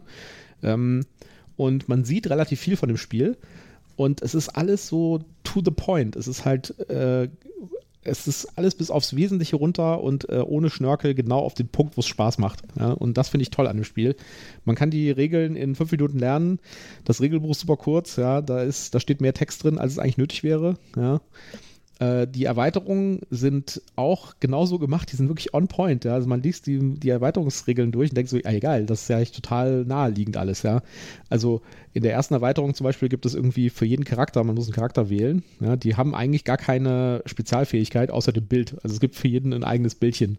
Das war's. Alle anderen. Eine eigene Farbe. Eigene Farbe, ja. Und, alles und du andere, hast zwei Zusatzkarten. Das ist aus der Erweiterung. Ach, das ist schon aus der ja. Erweiterung, ja. Okay. Erst mit der Erweiterung kommen quasi Unique Player Powers rein. Das hatten die wahrscheinlich schon im Plan. Äh, mit Sicherheit, ja, glaube ich auch. Und äh, man, äh, man wählt halt, äh, ähm, wenn man eine bestimmte Mastery-Level erreicht hat, wählt man sich eine von den zwei Player-Powern und die andere kommt halt weg. Das ist die Erweiterung. Ja?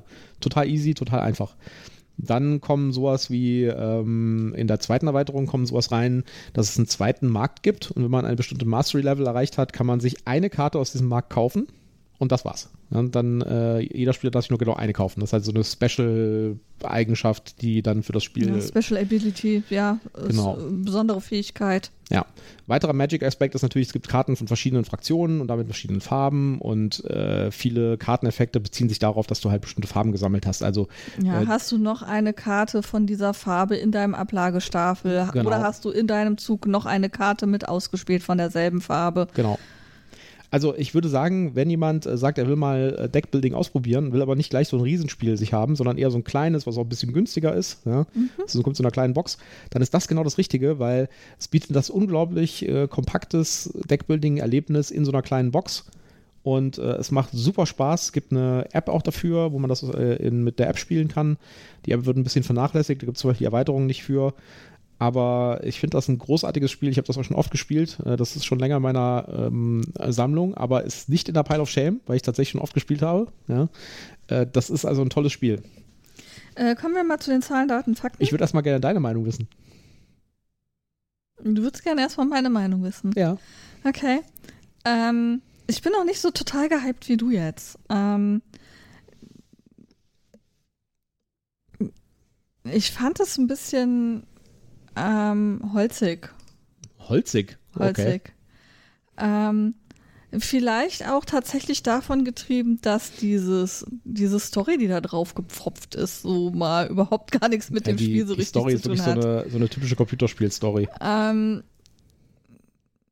also ich habe das ja zum allerersten Mal gestern mit dir gespielt. Ähm, ich habe diese Karten gesehen, habe mir durchgelesen, was diese Karte kann, hatte so meine ersten fünf Karten auf der Hand und dachte, naja, okay, dann fange ich mal damit an, dass ich dir einen Schaden verpasse. Keine Ahnung, ob das strategisch gut ist, aber ich muss es ja sowieso, ich muss ja meine fünf Karten ausspielen. Also kann ich auch damit anfangen, erstmal meinem Gegenüber einen Schaden zu verpassen. Und äh, ja, okay, hier, hier habe ich drei Geld. Was gibt der Markt denn für drei Geld her? Äh, von den sechs Karten, die ausliegen, kommen überhaupt nur drei in die engere Wahl. Und da hatte ich noch nicht so ganz auf dem Schirm, dass es Sinn macht, bestimmte Farben zu sammeln. Ich war auch noch nicht sicher, welche Farbe eigentlich gut ist, weil ich hatte ja null Plan. Ich habe ja nicht vorher die Karten irgendwie studiert. Ja, kaufen wir mal irgendwas. Also ich habe, ich meine, ich habe so ein bisschen planlos vor mich hingespielt. Und ähm, hatte nicht so wirklich den Drive irgendwie. Also ich, ich konnte nicht anfassen, was ist gut, was ist schlecht oder was ist eine Strategie zum Gewinnen oder nicht gewinnen. Und habe dann einfach mega Glück gehabt, dass ich halt den lilafarbenen Typen als Charakter ausgewählt hatte und relativ viele lilafarbene Karten in den Markt gespült wurden. Ähm, und ich dann einfach gesagt habe, naja, okay, du hast dann zwischendurch auch irgendwann gesagt, dass es Sinn macht, bestimmte Farben zu sammeln. habe ich gesagt, okay, dann sammle ich mal meine lilafarbenen Karten ein. Kann ja nicht so verkehrt sein, wenn ich der lilafarbene Typ bin. Aber ich habe nicht so wirklich diesen Zusammenhang gespürt, dass das alles ineinander greift. Es war für mich nicht ähm, schlüssig. Ich glaube, wir müssen das nochmal spielen, nochmal ein paar Mal spielen. Das mag sein. Ich sag ja, es, war ein, ein allererster Spieleindruck und ich bin noch nicht gecasht. Also ja, es, also ich meine, ich habe ja auch gewonnen. Also ähm, Gut, das ist jetzt nicht außergewöhnlich. ja, aber es, also ich habe gewonnen, ohne wirklich ähm, intensiv darauf hinzuarbeiten zu gewinnen, sondern ich habe so by the way gewonnen und das finde ich immer so ein bisschen spooky. Ja, okay. Ja, also äh, ich war ein bisschen aus der Übung. Ich habe heute Abend äh, oder gestern Abend noch ein bisschen mit der App geübt. Ich glaube, jetzt würde das deutlich schwieriger werden, gegen äh, mich zu gewinnen wieder. Nachdem ich jetzt wieder ein bisschen die Karten äh, im, im Kopf habe und so. Du cheatest. Das ist nicht fair. Ja, also es kommt ein bisschen aus dem Spiel auch auf die Kombos an und so. Ne? Also man muss die richtigen Karten irgendwie zur richtigen Zeit sammeln. Also, wie gesagt, ich, äh, was ich insbesondere interessant finde beim Spiel, ist halt, dass, dass es äh, Deckbuilding ist. Es ist Deckbuilding das Spiel. Also Ja, es, also das muss ich ganz klar ist sagen. halt kein, also kein Schnörkel drumrum. Ähm, es ist mit Sicherheit wesentlich einfacher und zugänglicher, als wenn ich jetzt mit so Magic ein, einsteigen möchte. Gut, Ähm, Magic ist aber auch kein, also ist nicht ja. primär Deckbuilding, also Metagame, aber ich meine jetzt also, ähm, wenn, wenn ich was in die Richtung machen möchte und nicht gleich in das Megaspiel einsteigen möchte, dann äh, macht das sicherlich Sinn, das hier mit äh, äh, Shards of Infinity zu tun. Ähm, Aber es ist jetzt nicht unbedingt das Spiel, wo ich sage, das, äh, boah, das hat mega Spaß gemacht, das will ich wieder auf dem Tisch haben. Bevor wir noch was über die Version sagen, sollten wir vielleicht nochmal über die Wertung reden dann. Ich würde diesem Spiel tatsächlich auch eine 9,0 geben. Ich war noch nicht bei den Zahlen, Daten, Fakten, Schatz. Du hast mich eben abgewürgt. Ja. Also erstmal zwei bis vier Spieler, 30 Minuten, ab 10 Jahre und die Community sagt 7,5. Ja, ist auch äh, sträflich und underrated. Aber das spielt, finde ich auch, das ist genau das, äh, das ist halt so ein Hidden Gem, ja.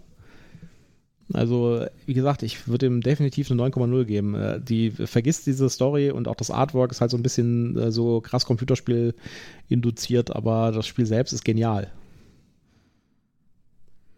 Kann ich nicht mitgeben. Bei mir geht das eine, ja, eine 8,3. Immerhin. Ich habe mit Schlimmerem gerechnet. Äh, so schlimm wie Onitama ist es nicht. Na gut. Ja, äh, interessant finde ich bei dem Ganzen noch und eigentlich traurig, ja. Äh, es gibt von diesem Spiel folgende Versionen. Es gibt eine ungarische Version, eine italienische Version, eine ukrainische Version, eine französische Version, eine englische und eine spanische Version. Aber es gibt keine deutsche Version davon. Bitte, Ultra Pro, der Verlag, ja, warum gibt es von diesem Spiel keine deutsche Version? Könnt ihr mir bitte erklären, warum es von diesem Spiel keine deutsche Version gibt? Das wäre das perfekte Geschenk für Leute, äh, denen man nicht weiß, was man schenken soll und man ist der Ansicht, äh, die sollten ein bisschen mehr Brettspielen spielen, dann wäre das äh, das richtige Geschenk, finde ich. Ja. Aber leider keine deutsche Version. Äh, was ich irgendwie echt nicht nachvollziehen kann. Vor allen Dingen, weil es für alle möglichen Sprachen irgendwie Versionen gibt. Das, ist schon, das ist schon merkwürdig. Also, wenn du eine spanische Version hast und eine ungarische, warum dann keine deutsche? Ja, also sehr seltsam. Sehr seltsam. Aber da muss man vielleicht mal Ultra Pro fragen. Vielleicht äh, wäre sowieso mal zu fragen, was mit der App ist, weil die App ist wirklich richtig gut gemacht. Die funktioniert super, die sieht gut aus, die ist sehr effizient. Aber die hat halt nur das Basisspiel im Moment. Und äh, die Erweiterung ist angekündigt und zwar schon ewig und kommt einfach nicht. Ich glaube, diese, die, die App wurde fallen gelassen, sozusagen. Das ist mein Eindruck von der App. Ja, das, das ist natürlich gut möglich. Ja, es gab auch ewig kein, äh, kein Update mehr und so. Naja. Gut, ich glaube, wir haben es für diesmal. Wir haben äh, kolossal überzogen. Ja. Äh, wir haben eine Monsterfolge euch produziert hier und äh, wir hoffen, dass es nicht langweilig wurde. Das hängt vielleicht auch ein bisschen daran, dass wir gemütlich auf, der, auf dem Sofa sitzen und irgendwie über die Vogesen hier rausgucken aus dem Fenster. Ja, es zieht gerade Unwetter auf. Ich glaube, es hat eben geblitzt. Ja, und äh, wir werden uns jetzt äh, gleich äh, leckere französische Süßspeise reinhauen. Ja, genau. Die wir heute in Colmar gekauft haben. Ähm, ich hoffe, ihr hattet Spaß, liked uns, kommentiert. Kommentiert gerne auch, ob äh, eine Stunde 20 oder was jetzt hierbei rauskommt zu lang ist. Oder ob ihr sagt, nö, macht ruhig weiter, quatscht so viel ihr wollt.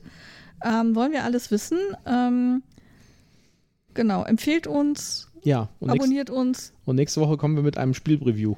Genau, nächste Woche äh, also nächste Woche werden wir wahrscheinlich kein Spiel besprechen, sondern wir werden eher über die Hotlist gehen. Genau, Hotlist, ähm, Spielemesse Essen, was, was interessiert uns, was werden wir uns angucken, genau. was ist unser Plan? Und wir werden auch ein bisschen darüber sprechen, was unsere Erfahrung ist, äh, wie die Spiel abläuft und was man tun sollte bei das Spiel und was genau. man nicht tun sollte bei das Spiel. Wie, wie bereite ich mich auf die Spiel vor? Genau, und an welchen Tagen gehe ich hin und äh, mit welcher Strategie gehe ich hin und so weiter.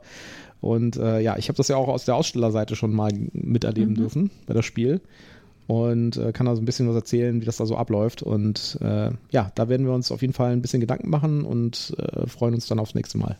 Genau. Bis dahin würde ich sagen, tschüss, macht's tschüss. gut.